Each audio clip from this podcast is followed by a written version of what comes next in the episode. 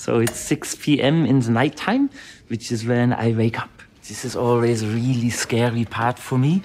Всем привет, это подкаст «Индивидуальный кинообозреватель», лапидарный спин подкаста «Манда и Карма», в котором два человека обсуждают кино, сериалы, личности, в общем, любые темы, которые кажутся нам интересными.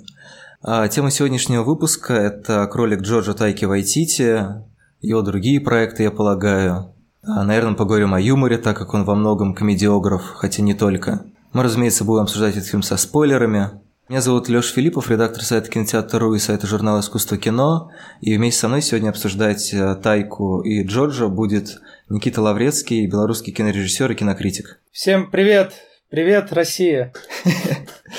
Вот, это особенно красиво за счет того, что ты сейчас в Брюсселе. Да, я в Брюсселе здесь представлял свой фильм. Мне кажется, честно говоря, что тема расстояния, она довольно интересна, потому что Вайтити новозеландский режиссер. Сейчас он снимает, как я понимаю, в Америке. Есть всегда есть ощущение такого расстояния перелета между всеми участниками этого подкаста, как присутствующими, так и ну, объектами обсуждения.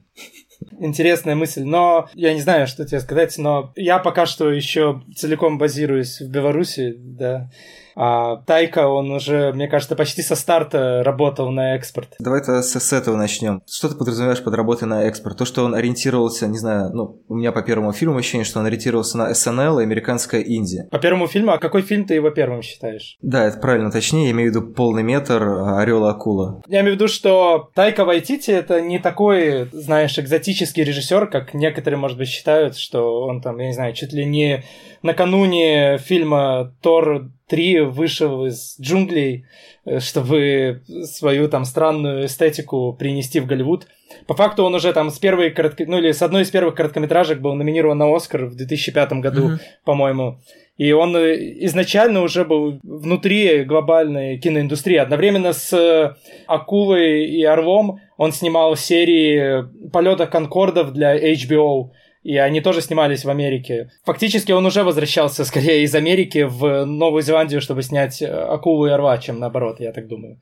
По крайней мере, в каком-то культурном смысле. Ты не согласен с этим? Нет, на самом деле это интересная деталь, потому что часто подчеркиваются довольно сложные разнообразные корни в Айтите, да, с одной стороны он по-моему, это Маури называется по отцу. Ну да, да. Ну, то есть у него нету какой-то специфической новозеландской эстетики. Ну и, в принципе, там, не знаю, у него бабушка ирландка, мама русская еврейка, но при этом не сказать, что эти все вещи как-то эстетически сильно влияют на его картины. Не, ну, мне кажется, новозеландская все же есть какая-то эстетика, вот такое ощущение провинциальности. У него половина фильмов про то, как такие непосредственные провинциальные герои, там говорят со смешными акцентами, скажем так, какие-то mm-hmm. наивные вещи, то есть эксплуатируется вот эта провинциальная наивность. И сюжет, собственно, полета Конкордов, ну, который на самом деле создали Джемейн Климент и Брэд Маккензи, это его кореша новозеландские, mm-hmm. он там был всего лишь, ну, режиссер нескольких, по-моему, четырех серий, может быть.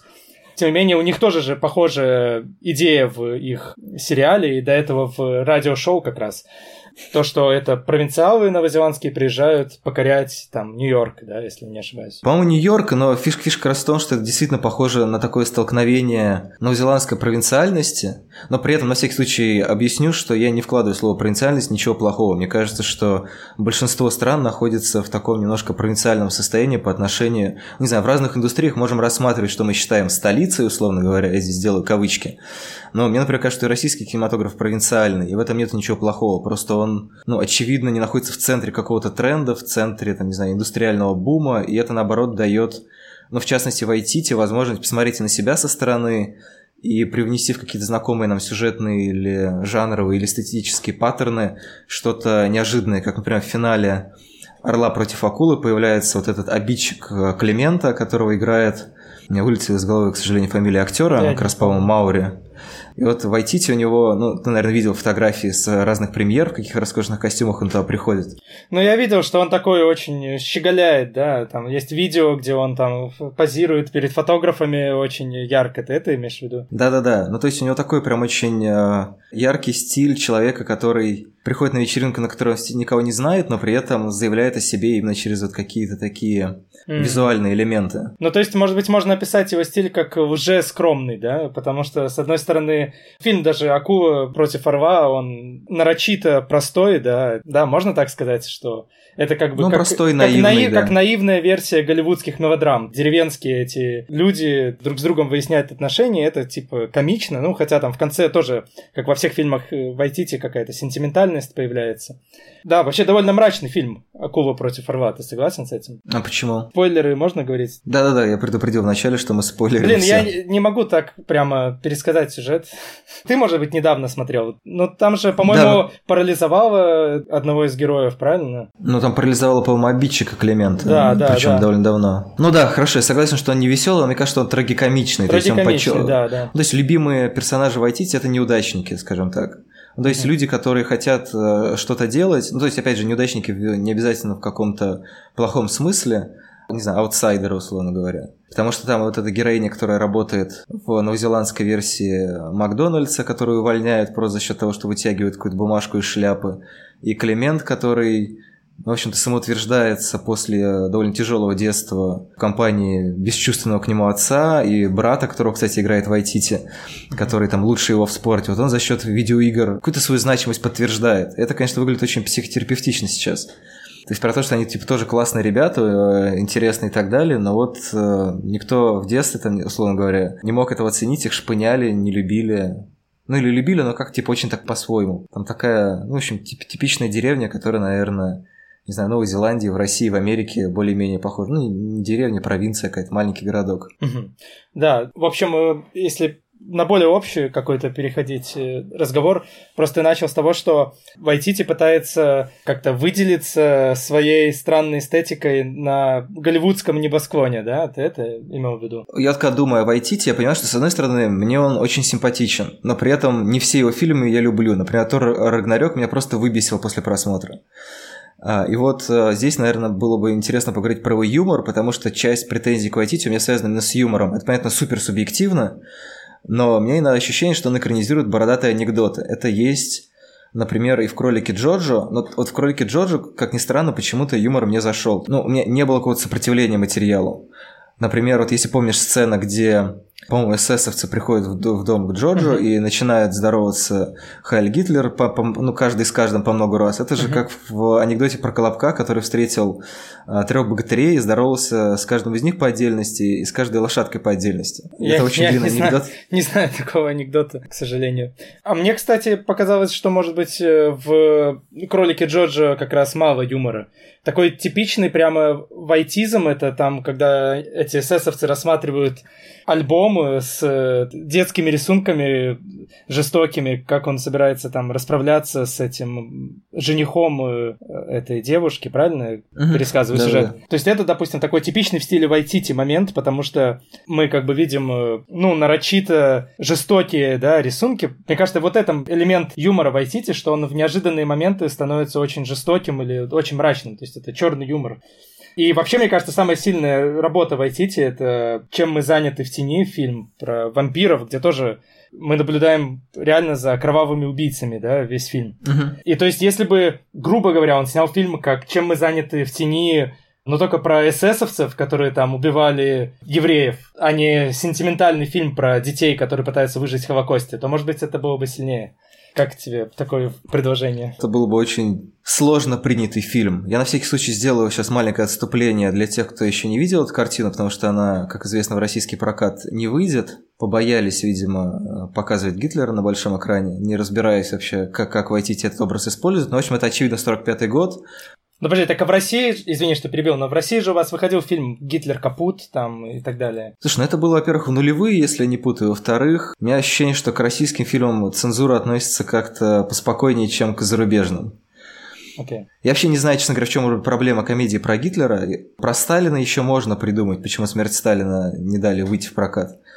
А насчет Гитлера я, честно говоря, не очень понимаю. Но «Бесславные ублюдки» — это же тоже комедия про Гитлера в некотором смысле. Честно говоря, я не пытаюсь искать в этом какую-то связанную логику. Может быть, просто прокатчики перестраховались и не стали брать его от греха подальше. Не знаю, как это работает.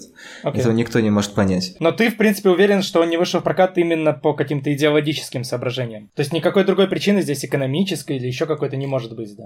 Я просто не знаю ничего про прокат российский, а искренне спрашиваю. Слушай, ну теоретически, может быть, наверное, было какое-то собрание, какие-то какие-то прокатчики смотрели. Ну, просто это фильм, который неплохо показали в Торонто, если я не путаю. Да-да-да, он выиграл приз зрительских симпатий. Да, ну то есть очевидно, что это зрительский фильм. Очевидно, что Тайка Вайтити это все-таки фигура, которая кое-что зрителю говорит. Потому что «Что мы делаем в тени», он у нас был переведен как «Реальные упыри». Это культовое кино. Он был, я не знаю, сколько он был прям хитом, но его очень много обсуждают, и понятно, что есть определенная прослойка поклонников этой картины и этого режиссера. В-третьих, он сейчас выдвигается на Оскар, ну и можно было бы хотя бы в этот поезд прыгнуть, там, не знаю, выпустить его, например, в 2020 году, когда уже стало понятно, что его номинируют.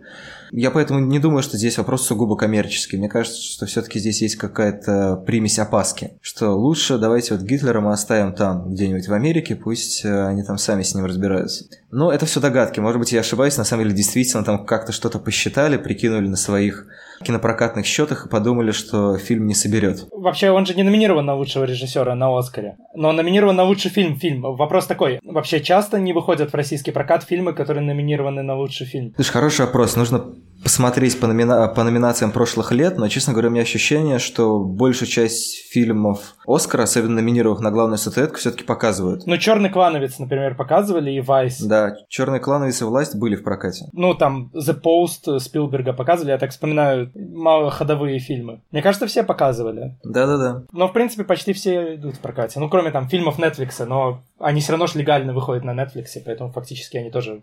Ну да, тогда это, наверное, наверняка связано с идеологией. Извини, что я так перевел тему, но ты хотел рассказать сюжет для тех, кто не знает. Такой немножко вайтитевский гэг в середине подкаста. Мы добрались до сюжета. Буквально в двух словах. Я предполагаю, что это 45-й год, может быть, 44-й, если время быстро летит в этом фильме. Там непонятно, мне кажется, сколько проходит между событиями. Германия находится в бедственном положении, и в одном из немецких городов есть мальчик Джорджо, милый кудрявый мальчуган, который испытывает определенные трудности в общении, не знаю, с ровесниками и со взрослыми. И у него есть воображаемый друг, это друг Гитлер, который его мотивирует, поддерживает и заставляет как-то любить себя. Его мама, ее играет Скарлетт Йоханссон, работает в какой-то немецкой организации, то есть она имеет определенные выходы, не знаю, как это назвать, в бюрократической машине фашистской Германии, и она отправляет своего сына в летний лагерь, где он получает определенную травму, то есть он становится хромым, и у него появляется шрам на лице. И после этого он еще узнает, что у них э, дома прячется еврейская девочка. И он, мне кажется, не соотносит то, что это на самом деле его мама укрывает эту девочку. Он думает, что еврейка сама у них поселилась, как непрошенный гость, скажем uh-huh. так, или пользуясь терминологией Джон Хо, как паразит. Uh-huh. Он пытается как-то с ней бороться. И, соответственно, вот дальше эта история объясняет нам, как если говорить драматически, как э, немецкие дети переживали опыт фашизма, если говорить более как-то общо и лайтово, то, наверное, это история про общение ребенка с какой-то идеологией и про то, как ну, любая большая идея, она довольно заразительна, мне кажется, для детского и подросткового ума. И тут он понимает, как она соотносится с жизнью, и понимает, на самом деле, что она не такая красивая и а, милая, как, может быть, ему казалось. Ну, то есть он не понимал, например, что мне кажется, что вот это насилие, которое предлагал Гитлер, и которое он слепо воспроизводил, ненавидя евреев, на самом деле это как бы страшная штука. По сюжету он все быстро понимает, на самом деле, да, и что его мама помогает там хорошему делу, будучи участницей сопротивления, правильно? Он же ее там не сдает, mm-hmm. когда это узнает. В некотором смысле это фильм о том, как ребенок быстро все схватывает и понимает, просто исходя из своего какого-то врожденного благородства, да, можно так сказать. Ты говорил про мрачность в Айтите.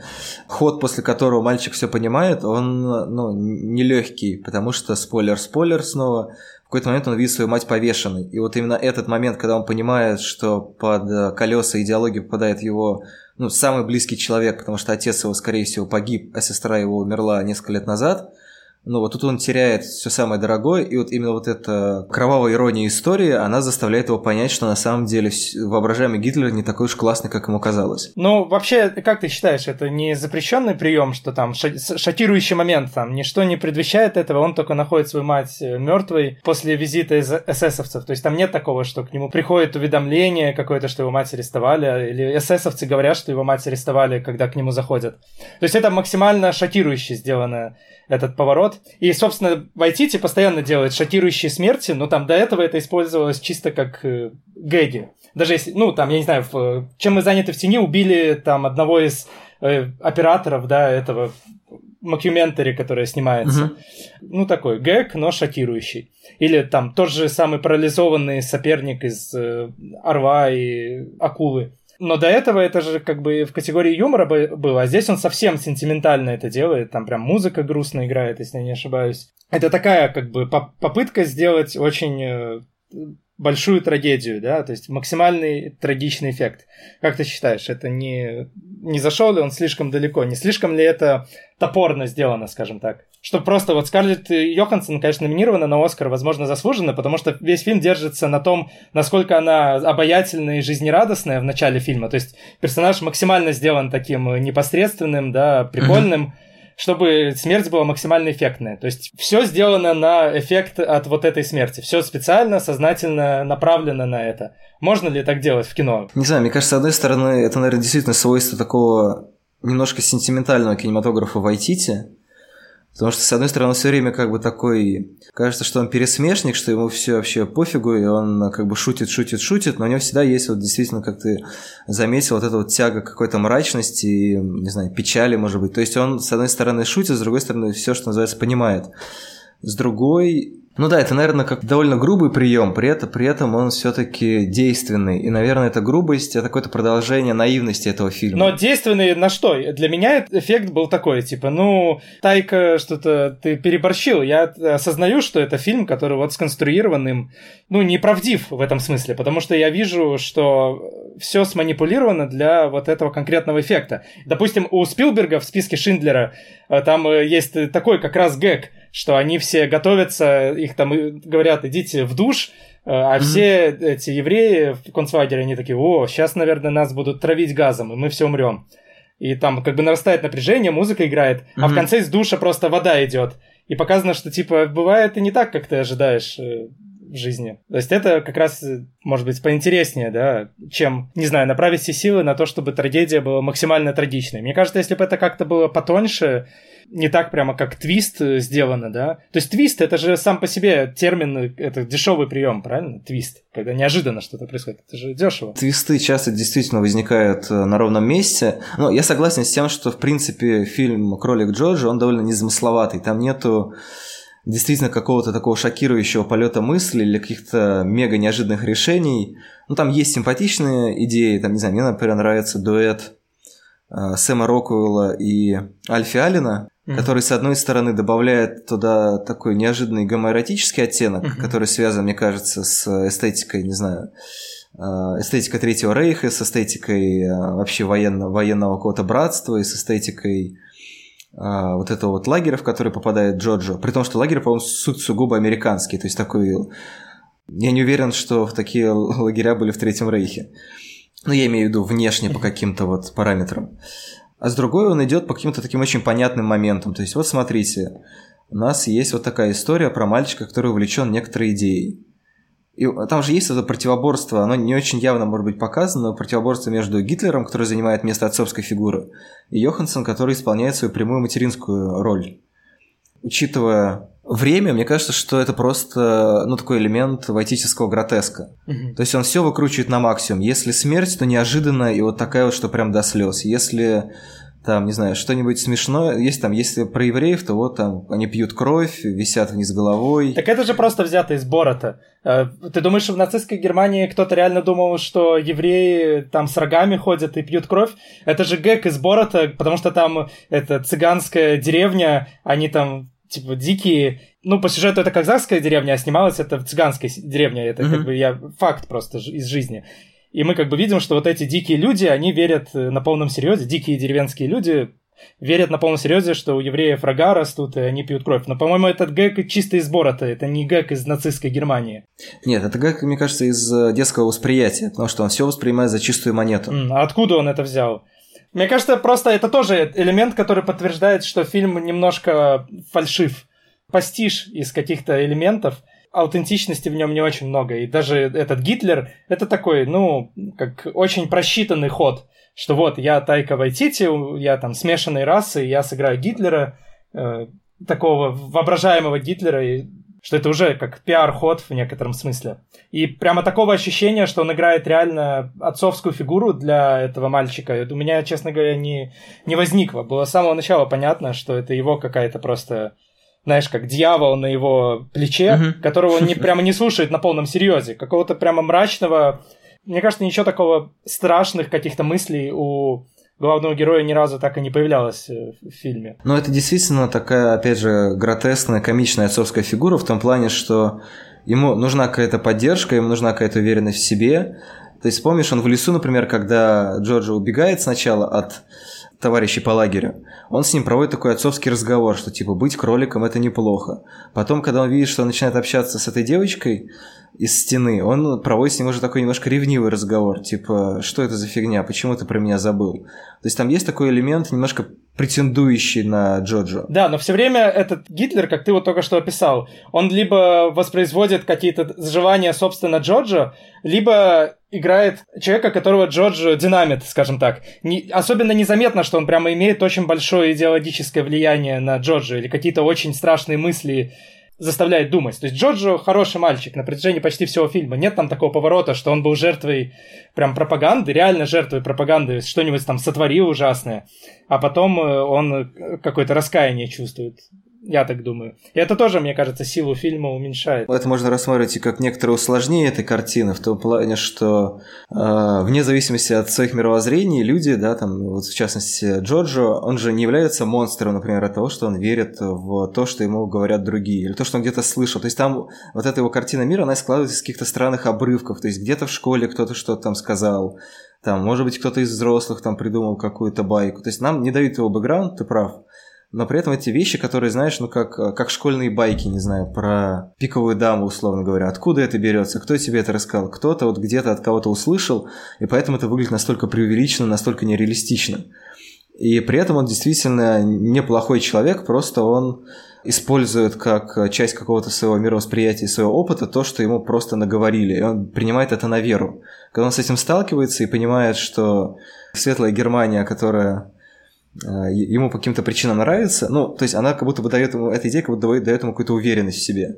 Мне кажется, довольно занятно рассматривать э, Германию времен Третьего Рейха как неуверенного в себе подростка, которому очень нужно кому-то что-то доказать. В общем, это вообще тема Вайтити, да, неуверенные мужчины, которые пытаются кому-то что-то доказать. Угу. То есть у него почти все фильмы про неуверенных в себе мужчин. Именно про мужчин в первую очередь. Согласен с этим? Женщины обычно идеализируются в его фильмах. Слушай, 50-50, мне кажется, потому что, например, героиня из э, «Орла против акулы». Ну, это может быть одно исключение, потому что да, это если мы посмотрим романтический... «Кролик Джорджа», там и вот эта еврейка, и мама его, это сугубо романтические персонажи. Да, но мне кажется, это как раз взгляд в такого влюбленного мальчика, то есть девочка ему нравится, очевидно, а мать он боготворит. Да, да.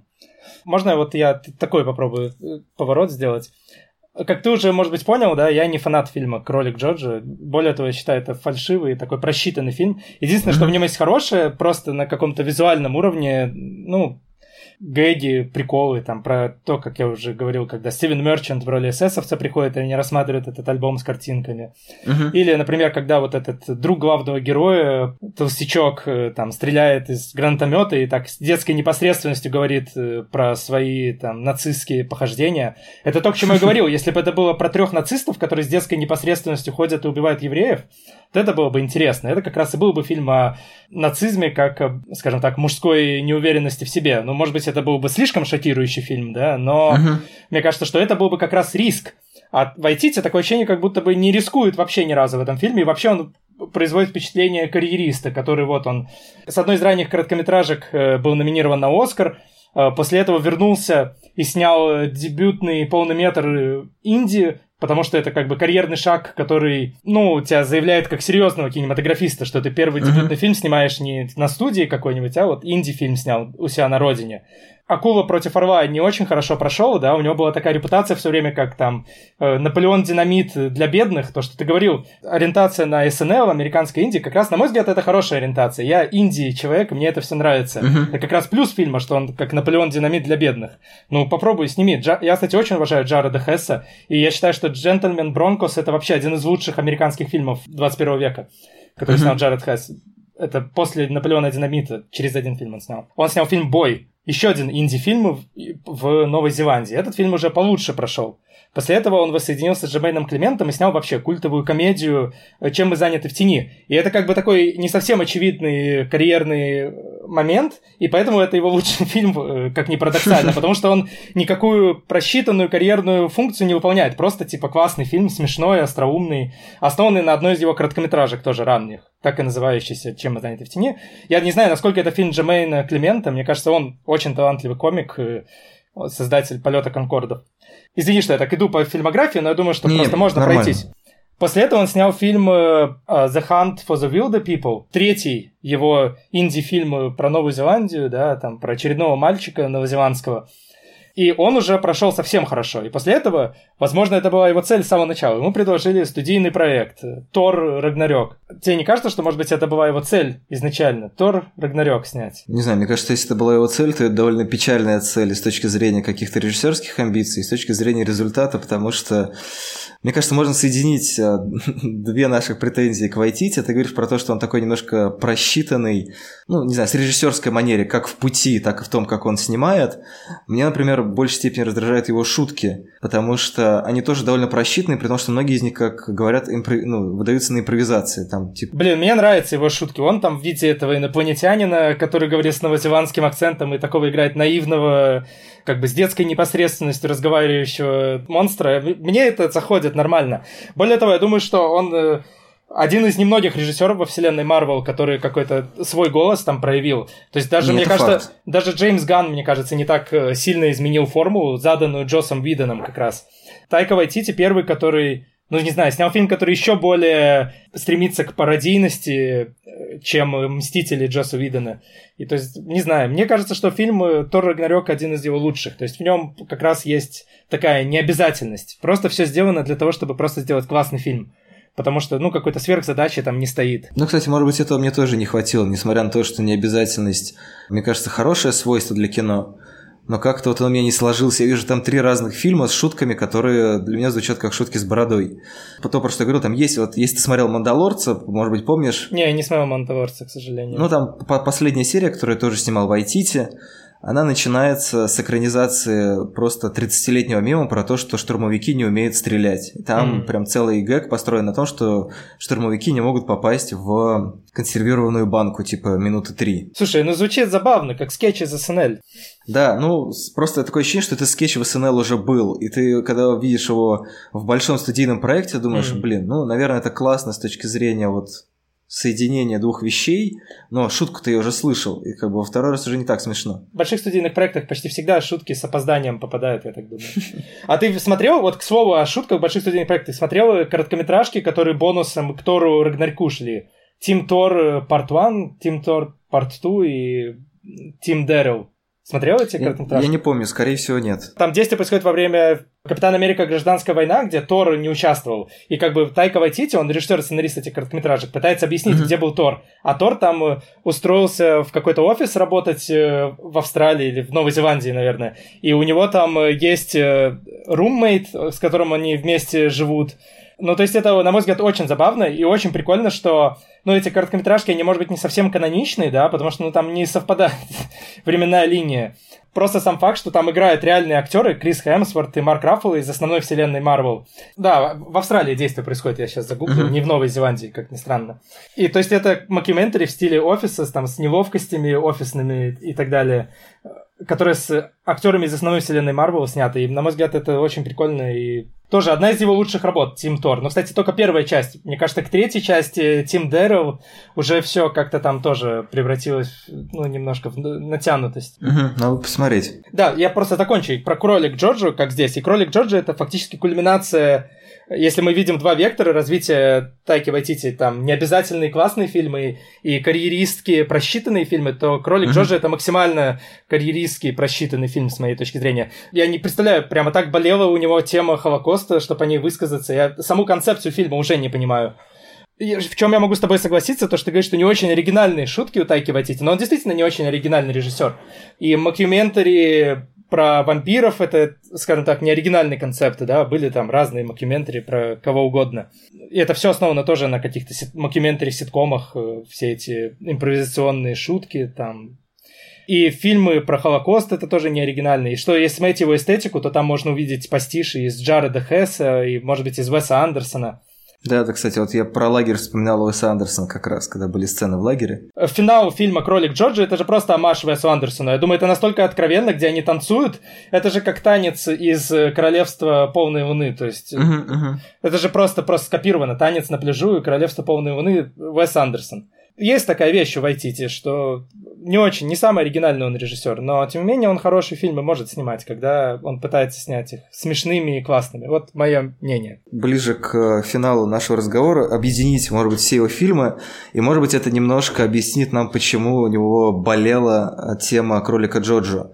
Потому что ну, за редкими исключениями, я сужу по полным метрам, я, к сожалению, редко смотрю «Каратыши», почти всегда у Вайтити есть персонаж, который ищет отца. По-моему, ты тоже про это говорил. То есть mm-hmm. не, не просто неудачливые молодые мужчины или даже мальчики, неважно, какие-то мужчины, mm-hmm. а там всегда есть вот эта история с поиском отца. Тор ищет отца, uh-huh. и в итоге вот он ищет, как жить, ну, грубо говоря, история взросления. Uh-huh. Джоджо тоже живет без отца, и ему нужно как-то пустоту каким-то образом заполнить. Он ее заполняет идеологией, а потом понимает, что это все, ну, как бы не дает ему той уверенности и той любви, которую он хотел бы получить. Там Орел против акулы это тоже история про парня, который хотел доказать отцу и брату, что он что-то достоит. Мальчик это, по-моему, тоже история, судя по синопсису, про парня, который смотрел? ищет отца. Нет, это единственный фильм а я смотрел, полнометражный, я который я пропустил. И про короткометражку, которая была на Оскар номинирована, Two Cars One Night, я могу тоже прокомментировать. Это про детей.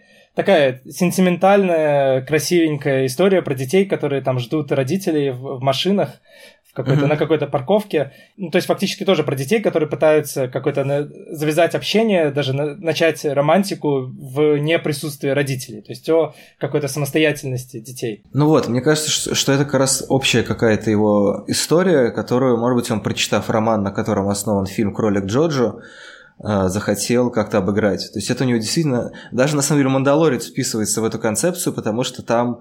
Ну, единственное, это как перевертыш, потому что в Мандалорце у нас, получается, есть молодой э, человек, который в том или ином смысле становится отцом. Есть это какая-то вот реально большая заноза, которая сидит в его юмористическом сердце, и которая он из раза в раз возвращается. И, собственно, поэтому у него вот в «Кролике Джорджа» это достигает апогея во всех смыслах. Это, с одной стороны, и какая-то концентрация больших идей, но потому что считается в таком олдскульном формате, что, соответственно, там, не знаю, отец дает уроки мужества, условно говоря, то есть какое- какое-то идеологическое содержание сообщает ребенку. С другой стороны, он предлагает, на мой взгляд, максимально детскую оптику для, своего, для этого фильма. В других картинах тоже есть элемент э, взгляда персонажа, то есть, мне кажется, и стилизация Тора отчасти этим вызвана, хотя, опять же, возможно, там есть примесь каких-то детских впечатлений самого Вайтити. Почему, зачем, например, там вообще эстетика 80 50-х. Mm-hmm. Она там берется фактически, вот как ты говоришь, не, необязательным путем. Uh-huh. Или там, почему там появляются бои. И там, опять же, тоже звучит э, тема какой-то силы, там же есть этот поединок, есть э, ну, какая-то брутальность такая, что типа через силу нужно подтвердить свою достаточность, свою важность. Угу. И Вайтити это всегда обсмеивает, поэтому у него Гитлер такой невнятный. То есть, с одной стороны, он вроде как какая-то фигура, которая что-то из себя должна представлять и символизировать, но при этом он такой, ну, дядечка, который может тебе там что-то сказать. Мне кажется, там есть какие-то интересные вот эти вот обрывочки, может быть, действительно не, не особенно умышленно Вайтити сделанные, хотя я, честно говоря, не думаю, что он просто хотел посмеяться над Гитлером. Мне кажется, это вообще как бы кино не по Второй мировой мировую, ни про Германию времен Третьего Рейха. Это как раз просто такая очень яркая, провоцирующая на уровне синапсиса концепция про поиски ребенка, про взросление, про его переживаний, может быть, даже травмы. Ну, может быть, это почетная как бы цель была передать эстетику детского взгляда. Но в целом мне кажется, что фильм как-то достаточно невзрачно снят. Это, я никак это не подкреплю аргументами, но mm-hmm. просто визуально то, что я вижу, там, мне кажется, совсем не, не впечатляет. Там движение камеры и так далее. То есть вот просто для меня странно, что этот фильм выигрывает там приз зрительских симпатий, номинирован на Оскары, но у Веса Андерсона эстетика там в сто раз продуманнее. То есть «Королевство mm-hmm. полной луны» — это просто на другом уровне эстетического какого-то качества снят фильм. То, что я не понимаю, почему все люди восхваляют фильм «Паддингтон» две части, потому что это же тоже подметки не годится Весу Андерсону. А во всех топах за десятилетия «Паддингтон» можно как будто бы чаще встретить, чем фильмы Веса Андерсона. Это такое небольшое отступление. Просто такое небольшая похвала Весу Андерсону. Я не понимаю, почему Весы Андерсоны в второго порядка занимают больше внимания общественности, как будто бы, чем сам Вес Андерсон. Ну, я думаю, что это как раз последний вопрос, наверное, на который, на который мы ответим, потому что нужно уже закругляться. Но он тем более звучал в паблике подкаста, когда я сказал, что темой обсуждения будет кролик Джоджо. И мне, честно говоря, кажется, что вот эта вот как раз сентиментальная простота и внешняя, ну, отличие ярко выраженного визуального выпендрежа, может быть, она как раз и является своего рода обаятельной.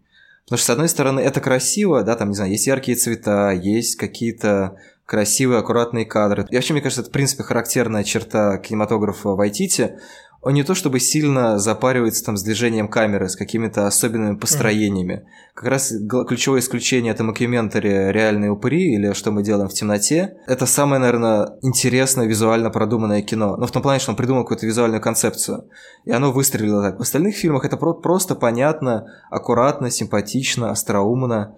Ну, это средний фильм, условно говоря. Он по всем показателям неплохой, но и не выдающийся. Это как раз, мне кажется, средняя температура по больнице, которая может попасть в самого разного зрителя, не вызывая у него какого-то отторжения. Вот это формула его такого, не знаю, успеха, если можно так сказать.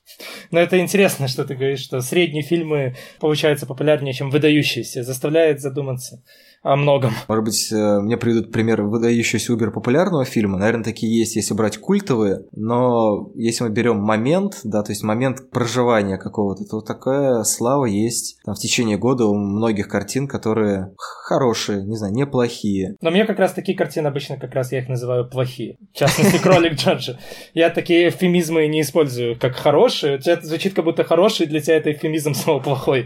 То есть это немножко смешно. Я не считаю его плохим, просто я the не испытываю прям восторга по отношению к этому фильму. Мне кажется, там есть какие-то вещи, которые, мне кажется, не такими простыми и однозначными.